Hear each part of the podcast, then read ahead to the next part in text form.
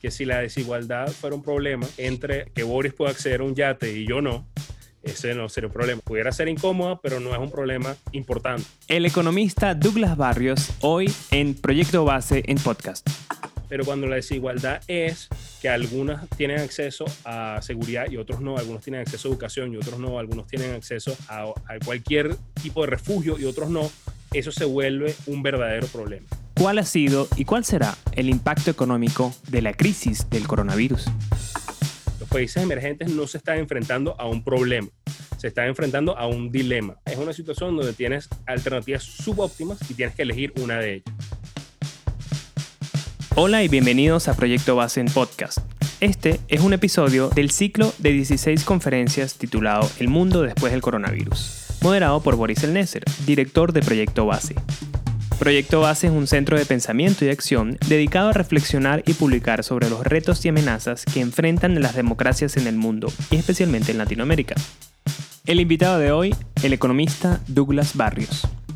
Douglas es economista, graduado de la Universidad Metropolitana en Caracas.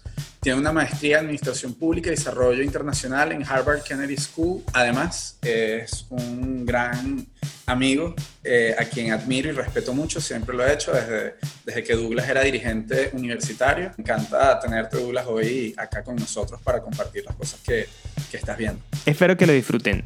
A continuación, el coronavirus y su impacto económico con el economista Douglas Barrios.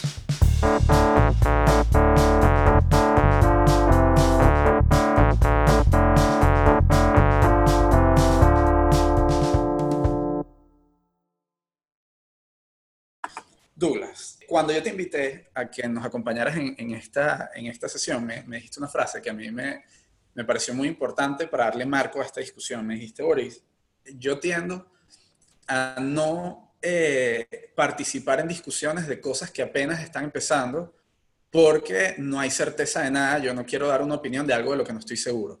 Cosa que me, me encantó ese enfoque y, tomando ese punto de partida, yo más bien lo que quisiera preguntarte, Douglas, es, ¿cuáles has visto tú que son los grandes debates que, están, que se están dando hoy eh, en, el, en, el, espacio de los expertos de economía, pero en diferentes debates, porque además yo sé que tú eh, incursionas en otras áreas de conocimiento bastante interesantes. Entonces, ¿qué has visto? ¿Qué grandes debates estás percibiendo tú?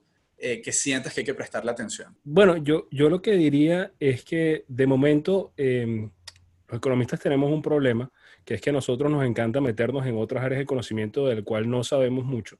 Eh, es algo que hacemos con frecuencia. Y en una de las áreas de conocimiento de las cuales no sabemos mucho, pero que tampoco hemos intentado incursionar antes en esta área de la epidemiología.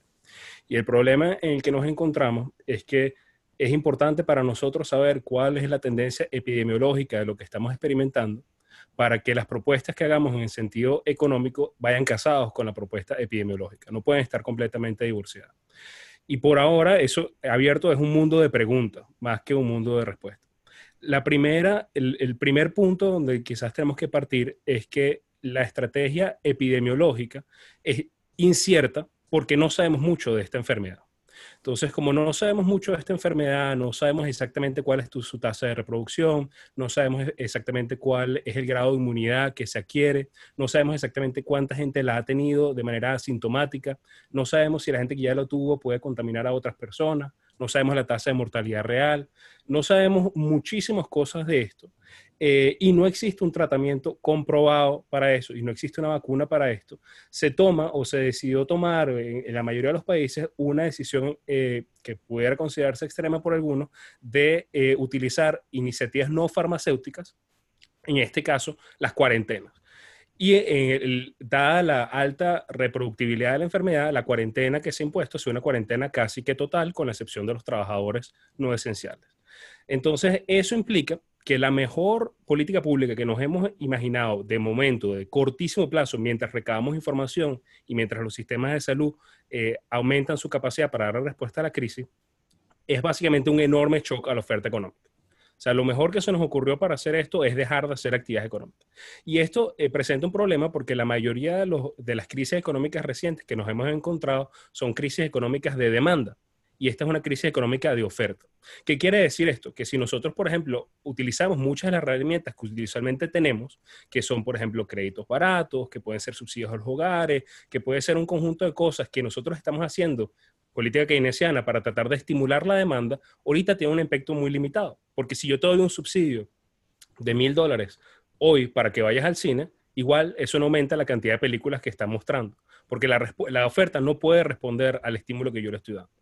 Entonces, eso genera una recesión que es distinta, que es que este shock de oferta eh, genera otros shocks posteriores. En primero, como tú no trabajaste, eso puede limitar mi, mi posibilidad de producir también. Entonces, este shock de oferta puede generar otros shocks de oferta porque ya yo no estoy generando los insumos que otros utilizan para hacer su actividad.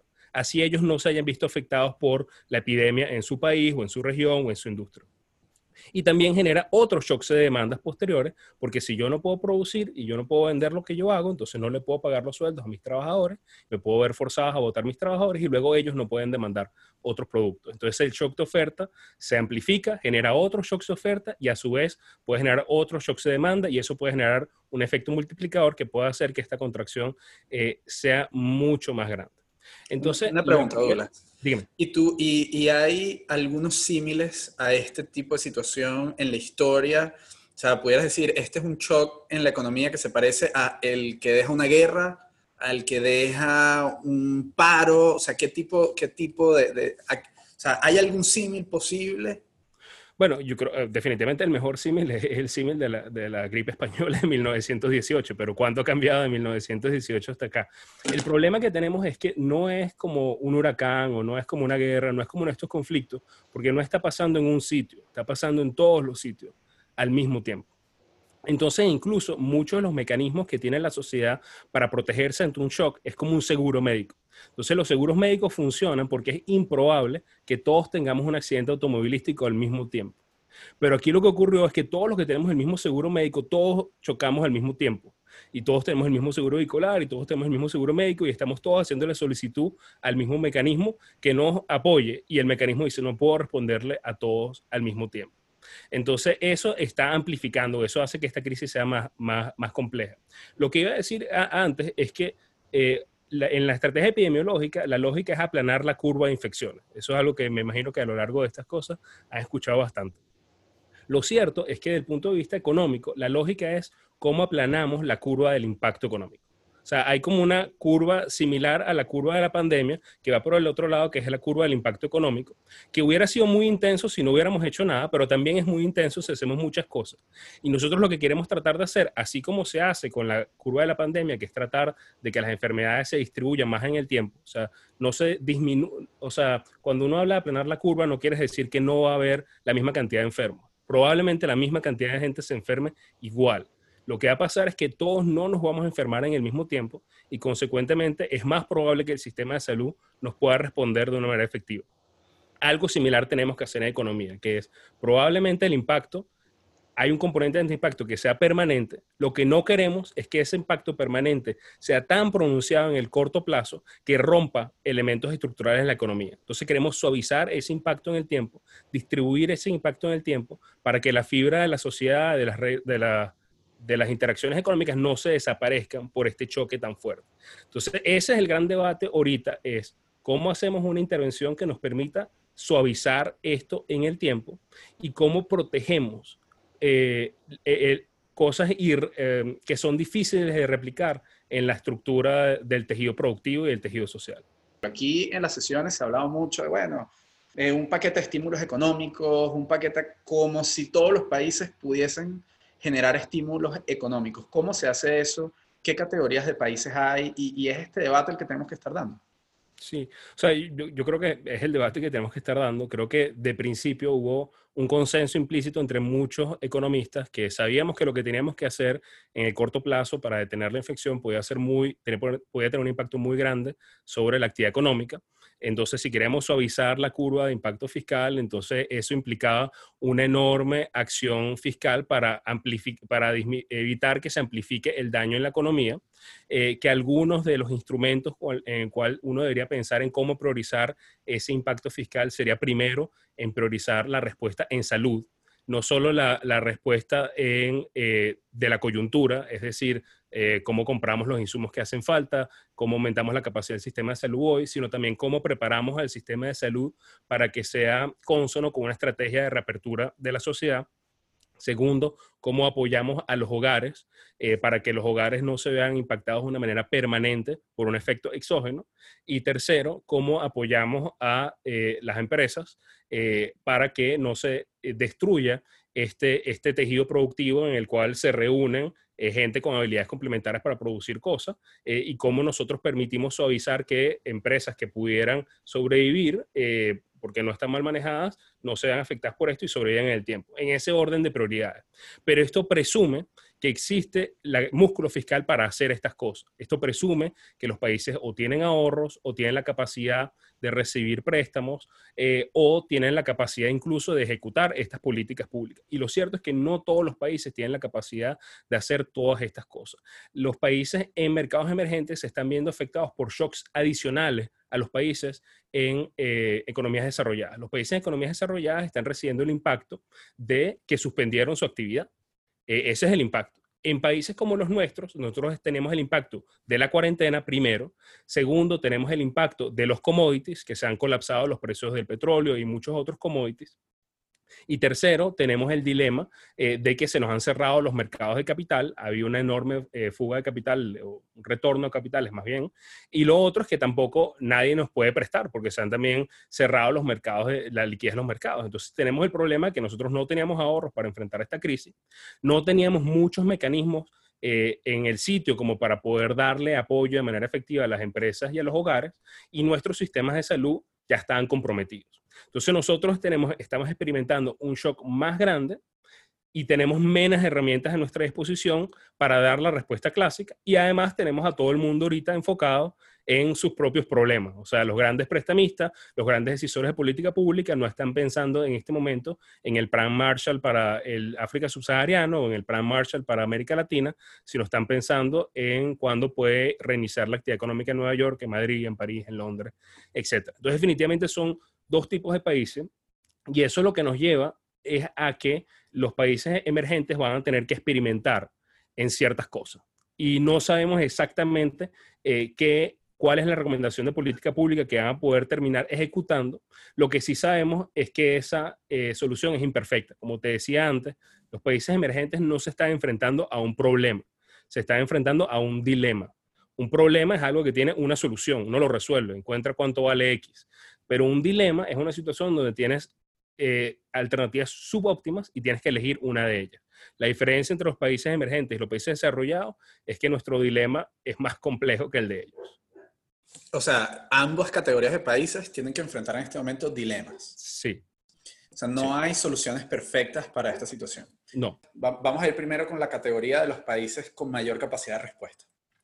Pregunta, entre los paquetes económicos aplicados en países como Estados Unidos, Japón y Alemania, ¿cuál recomiendas o qué pensamientos tienes al respecto? Yo, creo que siempre la respuesta, eh, la mayoría de mis respuestas deberían ir precedidas con un no sabemos.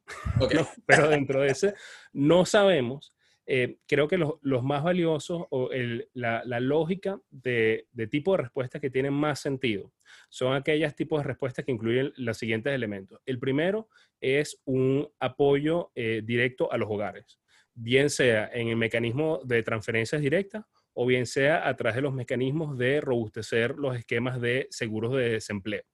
Eh, lo que nosotros queremos es que la gente sea capaz de cumplir en el corto plazo efectivamente la cuarentena sin que eso tenga impactos permanentes sobre ellos. Entonces, e, eso termina siendo una herramienta eh, fundamental el problema es cómo ejecutas esos mecanismos de transferencias directas. Yo creo que esto va a ser muy eh, interesante porque paradójicamente los países emergentes tenemos mejor experiencia eh, o algunas herramientas en eh, desembolsar estas transferencias directas que no la tienen en algunos países desarrollados. Por ejemplo, aquí en Estados Unidos están haciendo casi que una focalización inversa porque tienes que haber declarado impuestos en los últimos dos años y te van a, acreditar en tu cuenta de la cual tú dijiste que ibas a recibir un refund. Entonces, mira todas las cosas que tuvieron que haber pasado. Tuviste que haber tenido suficientes ingresos para haber declarado impuestos. Tuviste que haber sido un empleado formal. Tenías que tener una cuenta bancaria. Entonces, estás dejando por fuera a mucha gente que se pudiera haber beneficiado de la ayuda que no lo está haciendo. El segundo elemento que es clave es que la ayuda al sistema de salud debería ser prioritaria en cualquier programa de inversión. Y ese programa eh, ayuda al sistema de salud debería estar pensado, como les dije antes, para manejar el pico, pero también para una estrategia consona para reabrir la sociedad. Es decir, muchas habilidades para hacer pruebas, muchas habilidades para hacer eh, de contactos, muchas habilidades eh, para manejar eh, otros picos en la demanda, etc.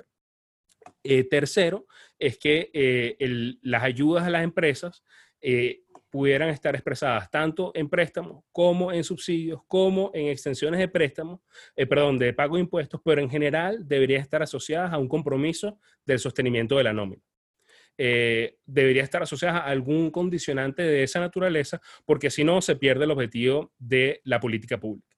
Y aquí la gran diferencia al final es que en muchos países desarrollados el complemento adicional es una segunda onda de estímulo que venga asociada con infraestructura productiva que eh, le dé un reimpulso a la economía posterior. En nuestras economías probablemente eso no sea una opción y lo que estamos nosotros pensando que tiene sentido es en cómo haces una optimización y repriorización del gasto. Y ahí las dos principales partidas o las tres principales partidas a las cuales se le está haciendo eh, el ojo, ¿no? Uno es a recorte el la nómina pública, no necesariamente en el número de personas, pero sí puede ser en el salario eh, público. Eso es una. La segunda es en el retraso, si se quiere, de obras públicas no esenciales eh, o digamos no urgentes.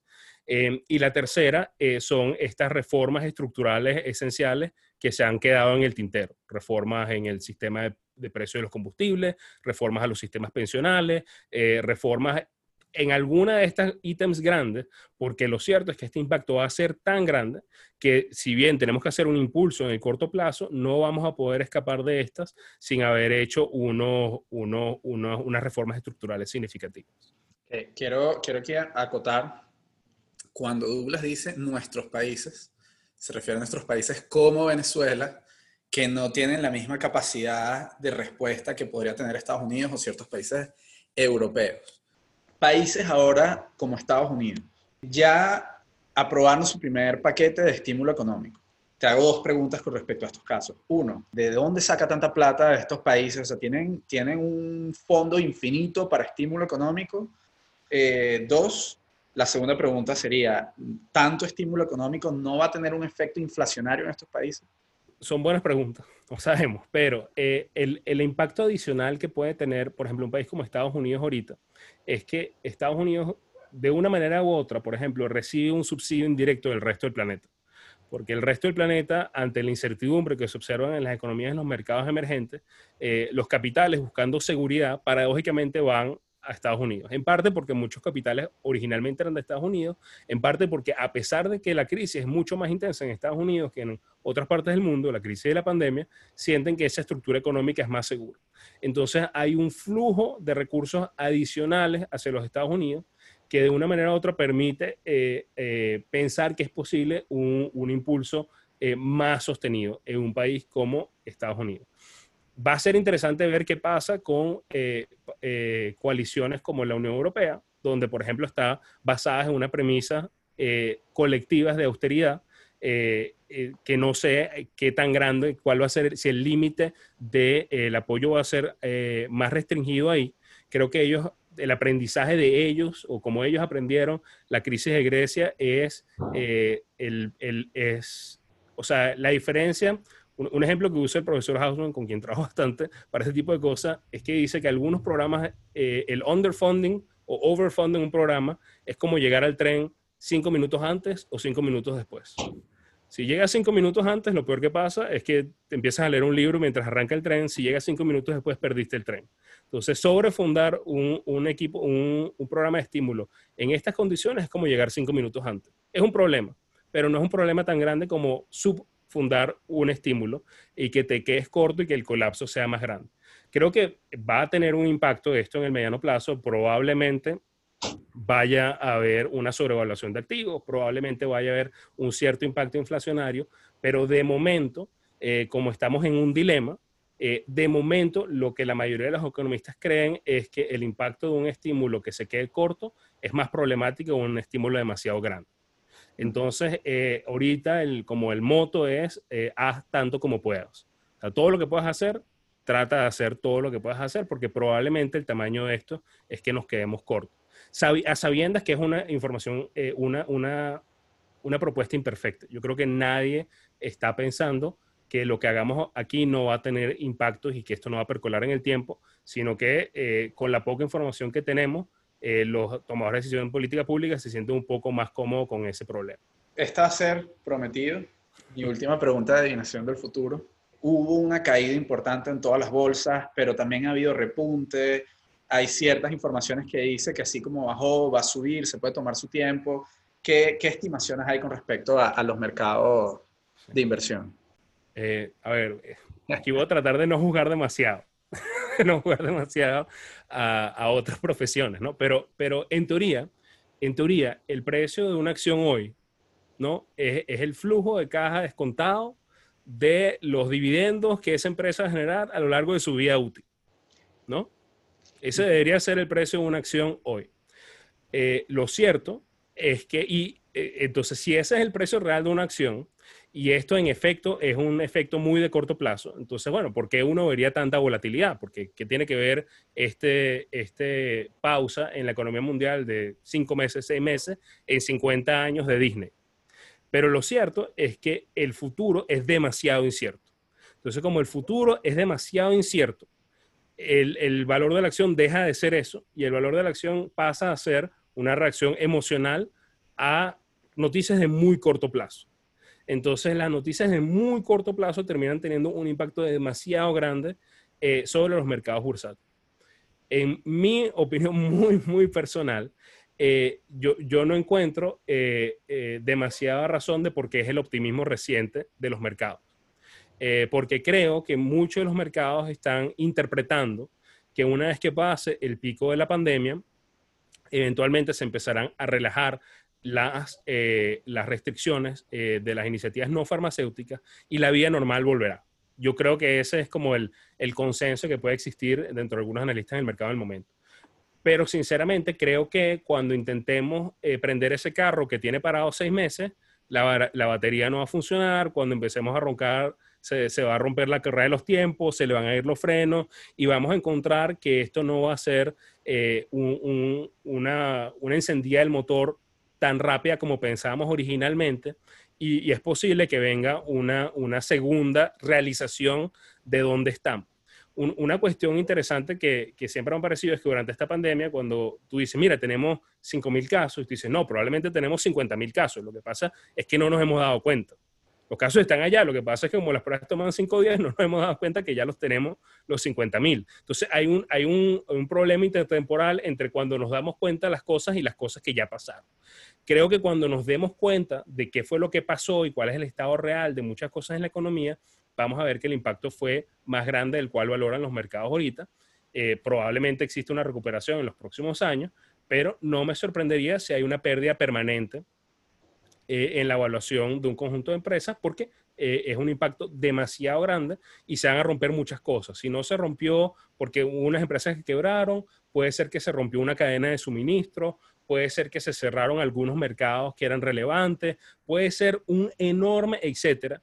Y yo detrás de esa incertidumbre, yo no necesariamente la veo reflejada en alguna de las respuestas eh, del mercado. pero ese soy ese soy yo, en mi opinión muy personal, y no recomendaría a absolutamente nadie que tome decisiones de inversión en torno a eso. buena, buena aclaratoria.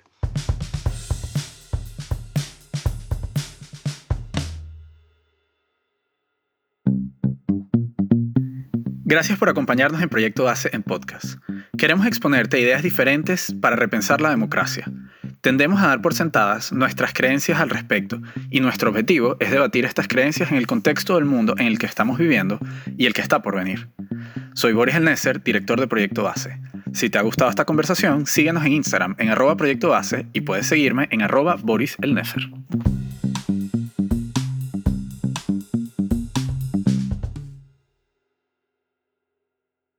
Hola, es Silvia Solórzano del equipo directivo de Proyecto BAS. Desde ahora tenemos activo nuestro Patreon, donde podrás disfrutar por un aporte mensual de más actividades y contenido, así como participar en nuestros eventos. Podrás ingresar en patreon.com slash proyecto base. Te esperamos.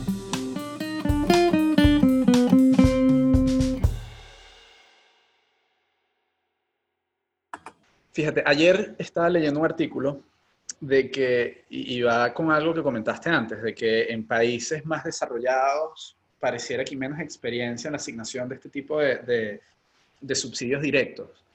Eh, estaba leyendo un artículo sobre que en Estados Unidos, en muchos estados, los, los subsidios, la asignación es muy lenta porque las agencias que trabajan en estos subsidios trabajan con un lenguaje de programación del año 1959 y hay eh, déficit de programadores de ese lenguaje. De hecho, el promedio de edad, el lenguaje se llama COBOL, el promedio de edad de los desarrolladores de ese lenguaje es de más de 60 años, por lo que la mayoría están retirados, además es un lenguaje que no se pensó para Internet. Entonces, eso trae una, o sea, evidentemente en términos tecnológicos hay una cantidad de retos también, cosas que uno, que uno cuando piensa en subsidios directos a veces se le ocurre que requiere toda una infraestructura bien compleja para eh, la solicitud, para la clasificación y asignación de, esos. O sea, uno tiende a pensar, bueno, el reto de los subsidios directos es que la gente tiene que, tener, tiene que estar bancarizada. Ese es como, como el debate o, lo primero que, que, se escucha, pero en verdad es mucho más complejo que eso. Ahora, Pego esto con una pregunta. Preguntan, ¿qué impacto consideras que puede tener esta crisis en la adopción de criptomonedas como un medio de pago usado masivamente? ¿Qué piensas tú sobre este tema de los criptos? ¿Te parece que, que se ha desarrollado suficiente para que sea una herramienta válida para considerar en este momento, en el corto plazo? Para cada lugar va a tener sus ventajas y va a tener sus desventajas. ¿no? Entonces, eh, una de ellas es que va, siempre va a depender de la moneda, de, sea, para que sea un mecanismo de pago es como, como bailar tango, ¿no? Tiene que ser dado. O sea, yo tengo que recibirlo, pero tengo que poder ejecutar ese pago en algún lado. Eh, el problema que siguen teniendo los activos cripto es que eh, hoy por hoy, no, no, he revisado recientemente, pero durante las primeras dos semanas, muchos activos de criptomoneda cayeron de precio más de lo que cayó la bolsa, por ponerte algo. Entonces va a haber alguna preocupación de algunos actores que digan, mira, yo le voy a dar una transferencia a la gente de 1.200 dólares, 500 dólares, 300 dólares, 10 dólares, eh, me quiero ahorrar el costo transaccional, bien sea que me cobren fees o bien sea que tarden en llegar. Entonces lo voy a hacer con cripto para que pierda 20% de su valor en dos semanas. Me da miedo. O sea, puede haber algunos decisores de política pública que tengan miedo que eh, te esté dando el recurso en, un activo eh, que sea inherentemente volátil y entonces esa ayuda financiera se pierda también en, algún grado de especulación. Esa puede ser una preocupación, pero definitivamente es un mecanismo de pago efectivo y más efectivo que el que se está utilizando en, muchos sitios. Entonces puede ser, un, puede ser una decisión que algún decisor, decisor de política pública decida hacer algo, o sea, por lo menos probarlo en ese momento no estoy seguro que alguien lo vaya a hacer, pero entiendo perfectamente cuál es la, racionalidad. Sí creo que hay un miedo de que la ayuda eh, se pierda por la propia volatilidad o se pierda parte por la propia volatilidad del insumo y que también en algunos contextos no sea tan fácil. No me imagino eh, en el Bolivia rural eh, demasiados lugares donde exista la infraestructura para canjear cripto. Quizás sí le existe, quizás es tan fácil como eh, o sea, quizás la estoy subestimando enormemente, pero, pero puedo entender cómo exista esa preocupación. Eh, lo cierto es que también me sorprende porque hay mecanismos más simples de lo que se han ejecutado. O sea, uno pudiera, eh, que es unas cosas que se han pensado incluso para Venezuela, se pueden acreditar tarjetas de crédito o tarjetas de débito que ya estén andando. el problema es que hay un problema de inclusión y un problema de exclusión. Es decir, tú tienes dos retos acá. Tú tienes el reto de darle la ayuda a quien no quieres dársela, o tienes el, problema de no darle la ayuda a alguien que sí se la quieres dar. Es como el reto de mandamos a la cárcel, a, ¿qué es peor? ¿Mandar a la cárcel a un tipo que es inocente o dejar libre a un tipo que es culpable? Entonces, ese mismo reto lo piensa uno cuando hace ayudas sociales. En este momento, eh, yo tendería a pensar que es más problemático el problema de inclusión. Es decir, yo no quiero, perdón, el problema de exclusión. Yo no quiero dejar por fuera a gente que yo quisiera ayudar pero siento que muchos gobiernos están más, probados, más preocupados en el problema de inclusión. Yo no quiero que luego salga un escándalo porque yo le di un subsidio a Lorenzo Mendoza y no se lo di a Irene Los Palotes, ¿sabes? Entonces, muchos están buscando una vuelta que le permite discriminar a los más ricos de la sociedad, eh, pero ese mecanismo que se inventaron para discriminar a los más ricos de la sociedad termina discriminando a los más pobres de la sociedad en mucha mayor medida de lo que discrimina a los más ricos de la sociedad. Entonces, de nuevo, los temadores de políticas públicas tenemos que tener claro que estamos frente a un dilema, no frente a un problema, que vamos a cometer errores eh, y que quizás va a terminar siendo eh, más socialmente aceptable que algunas personas que no deberían recibir esos recursos lo recibieran a que las personas que lo que quisiéramos llegarles a ellos no les lleguemos. Y luego esas personas que los recibieron los puedes más adelante ponerle un impuesto sobre ese subsidio que le diste o puedes motivarlo a responsabilidad social a que donen los subsidios que recibieron, qué sé yo, pero inventarse un sistema arcaico para tratar de excluirlo, para ganar una pequeña batalla eh, de narrativa política, parece como utilizar una escopeta para matar un zancudo. La mala ejecución de una política pública de asignación de subsidios directos así como la ausencia de cualquier tipo de política pública, porque va a haber países que no tienen la capacidad de ejecutar esto. Y, lo quiero traer a colación porque es uno de los grandes temas que hemos tenido debate en Proyecto Base, que es cómo la desigualdad, particularmente la desigualdad económica entre individuos, pero también entre países, puede afectar la estabilidad democrática. ¿No es ese un, un debate o un peligro, un peligro latente en las conversaciones entre los economistas? Yo, por ejemplo, soy desarrollador de software, o sea, esa es mi, mi, podría decir, es mi profesión principal. Mi capacidad productiva, aunque sí está mermada, no está mermada en la misma capacidad que alguien que no tuvo una educación en esa profesión o que no tuvo ningún tipo de educación profesional y trabaja en una tienda. Aquí en Estados Unidos, donde yo resido. Entonces, mi capacidad de producción es diferente y aún más aquellos que son, por ejemplo, dueños de empresas tecnológicas. O sea, pareciera o, te, está considerado que va a haber un aumento en, el gap de desigualdad en los países desarrollados y luego esto no va a traer consecuencias importantes en el gap de desigualdad entre países desarrollados y países con economías emergentes o con economías deprimidas como Venezuela. A ver, eh, eso me recuerda un libro de Michael Sandel que se llama El límite moral de los mercados. Eh, y en el, en el, inicio de ese libro, Michael Sandel plantea que si la desigualdad fuera un problema entre eh, que Boris pueda acceder a un yate y yo no, ese no sería un problema, no que tenga yate. Pero si ese fuera el problema de desigualdad, la desigualdad pudiera ser incómoda, pero no es un problema eh, importante. Pero cuando la desigualdad es que algunas tienen acceso a seguridad y otros no, algunos tienen acceso a educación y otros no, algunos tienen acceso a, a, cualquier tipo de refugio y otros no, eso se vuelve eh, un verdadero problema. Y yo creo que el problema que estamos viendo ahorita es que hay importantes eh, partes de la sociedad que no tienen acceso a un empleo formal. Entonces, muchas de las políticas públicas de las cuales estamos hablando no le aplicarían a ellos. No tienen acceso a un seguro médico. Entonces, muchos de ellos no pueden eh, ser atendidos en muchos de los lugares donde está el tratamiento. Eh, muchos de ellos no tienen un estatus migratorio claro, eh, que también los lleva a continuar trabajando o a dejar de trabajar o no a recibir tratamiento.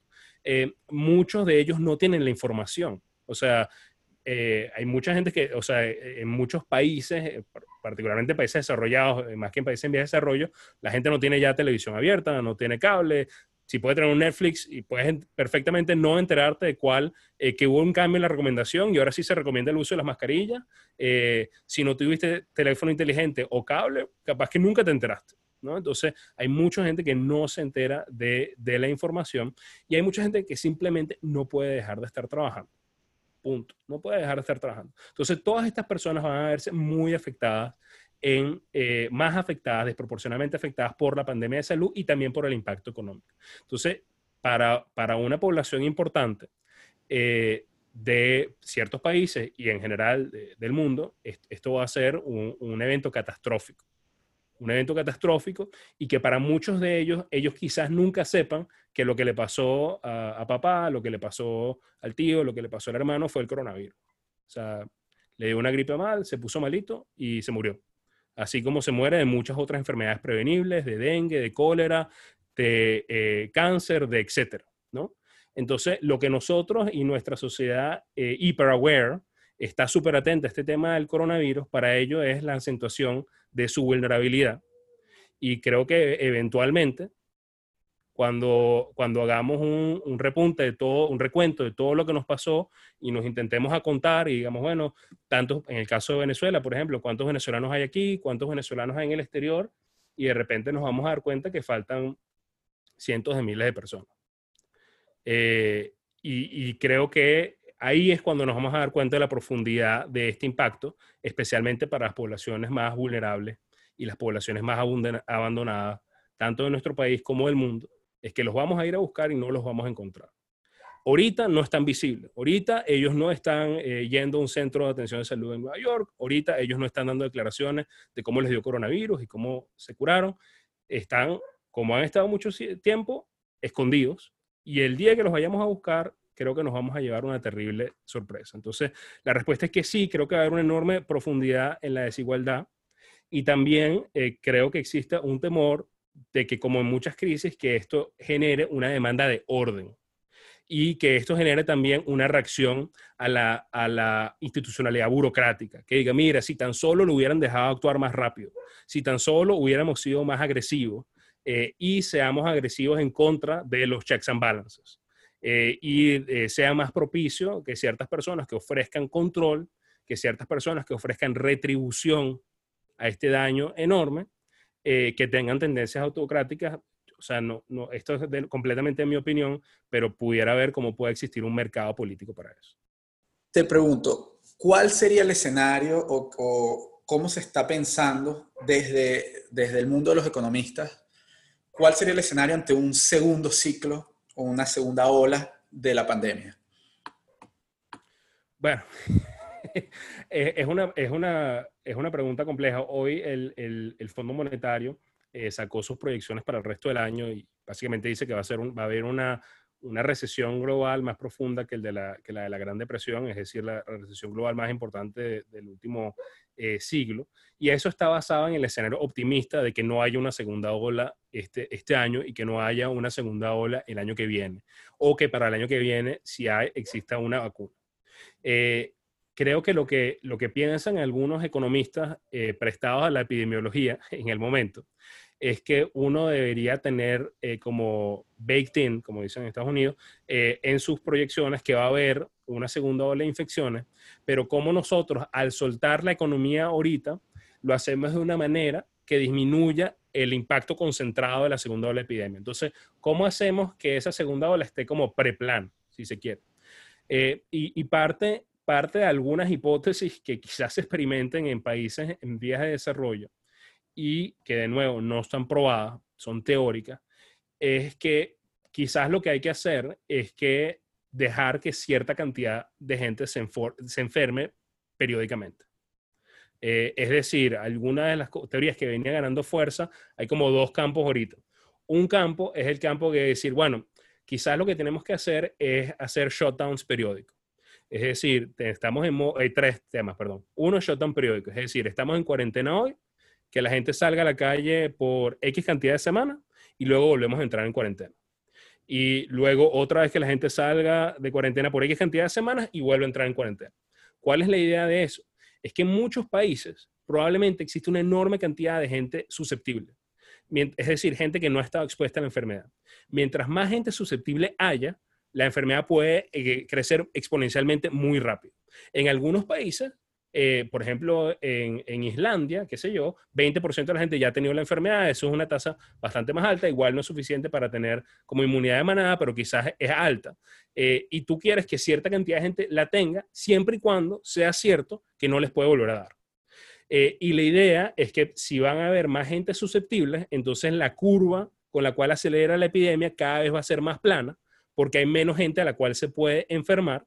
Y como estamos en esta lógica continua de estar abriendo y cerrando la economía, la gente está mentalizada en continuar con las estrategias de desinfectar los productos, de lavarse las manos, de usar mascarillas, etcétera. Y ese estado de awareness adicional hace que la curva sea más plana y podamos dejar la economía abierta más tiempo. Claro, pero eso tiene un if muy grande, que es if no te puedes volver, o sea, una vez que te dio no te va a volver a dar. Y el segundo if, que tú tienes la capacidad para, para identificar el punto de inflexión y decir, ok, ya, déjame recoger otra vez porque entramos otra vez en, eh, en, en, la curva exponencial. Entonces tienes que estar viendo, eh, haciendo el nowcasting de la curva. Hay un segundo grupo que de nuevo, parece que soy muy optimista, que, que dice, no, esto es un problema exclusivamente de testing. Entonces lo que hay que hacer es estar probando, eh, o sea, haciéndole pruebas randommente a 7% de la población, es el número que identifica el número mágico, entre 7 y 10% de la población todos los días. todos los días al azar hay que agarrar a 10% de la población y hacerle un test. Y si eres un trabajador de salud, un trabajador de restaurante, etcétera, te lo hacemos todos los días. Y si quieres ir a un restaurante, volar o ir al cine, tienes que mostrar una prueba que diga que en las últimas 24 horas no, eh, eh, no te has enfermado. Eh, y que eso, eso tiene mucho más sentido, dicen estas personas, que las pruebas de inmunidad, porque como la prevalencia es muy baja, ta, ta, ta, ta, y lo que hay que hacer es hacer eso, y si la gente sale enferma, lo sacas de la sociedad. Bueno, esa es la segunda, la segunda tesis. Eh, y la tercera tesis es una tesis que se parece a la primera, eh, que es básicamente, bueno, mira, no, no es que vamos a hacer shutdowns periódicos, sino que vamos a hacer un shutdowns eh, alternativo, que es que le tocan a trabajar a ciertas personas ahorita y a otras personas después, o, o, nos intercalamos de una manera que si tú fuiste a trabajar y te enfermaste, cuando te vuelves a casa, ya hayas mostrado síntomas o no estando en casa y sabes si vuelves a la oficina o no. De nuevo, estas son ideas al voleo de economistas prestados a la epidemiología que probablemente sean desastrosas. Pero lo que todo el mundo está pensando, eh, por lo menos de, los que le preocupan este tema, es que seguramente va a haber una segunda, un segundo pico y una segunda ola de infecciones. Entonces, ¿cómo nosotros no hacemos como lo que nos pasó la primera ola? La primera ola fue, mira, viene una ola, mira, viene una ola, mira, viene una ola, y empezamos a correr cuando ya tenemos la ola encima. Entonces, si ya sabemos que es probable que venga una segunda ola, ¿cómo empezamos a repensar nuestros esquemas de organización para que sean consonas con una realidad donde hay una segunda ola?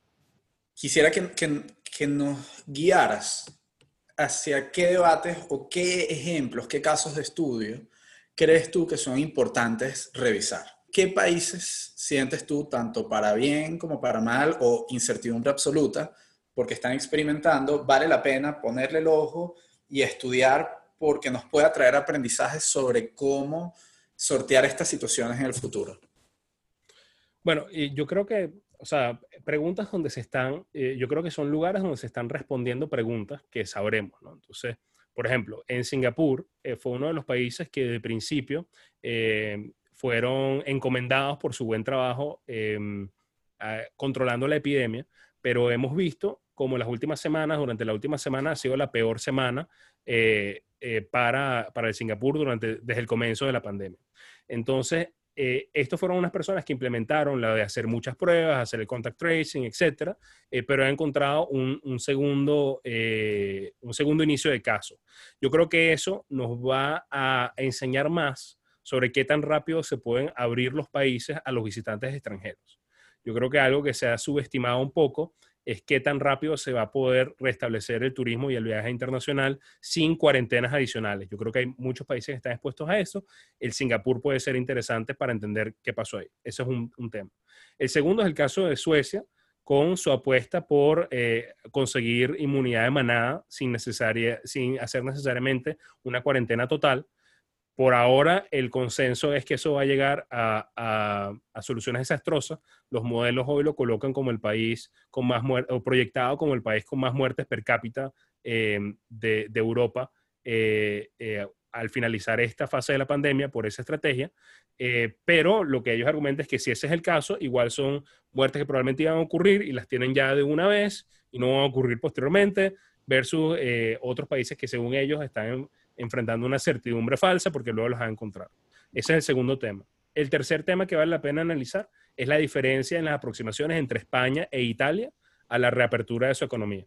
O sea, ambos fueron como focos de la epidemia eh, con números muy similares. España ha apostado por una reapertura que algunos llamaríamos agresiva, o sea, ya esta semana se han reincorporado los trabajadores no esenciales de muchísimas industrias, pero han sido mucho más agresivos que en el caso de Italia, que dice, mira, no sé, no preguntemos todavía, esto va a ir poco a poco y, vamos a tener que repensar nuestra, cómo nos organizamos. Yo creo que esos tres lugares ah, son muy interesantes porque nos van a, dejar saber más de la naturaleza de las restricciones que tenemos. Si, por ejemplo, en España nos damos cuenta que ya en verdad le dio al 70% de la gente, pero lo que pasó es que a muchos de ellos nunca le hicimos la prueba, eh, quizás es más optimista para la reapertura más pronta de la economía. Pero, eh, de nuevo, veremos eso en la atención España-Italia.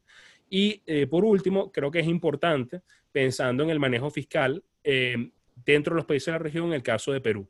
Eh, actualmente, Perú está haciendo un, programa de estímulo súper agresivo para estándares latinoamericanos de más de 10 puntos del PIB. Y la narrativa bajo la cual están haciendo este programa de estímulo, es decir, por esto es que nosotros hemos sido prudentes durante los tiempos buenos.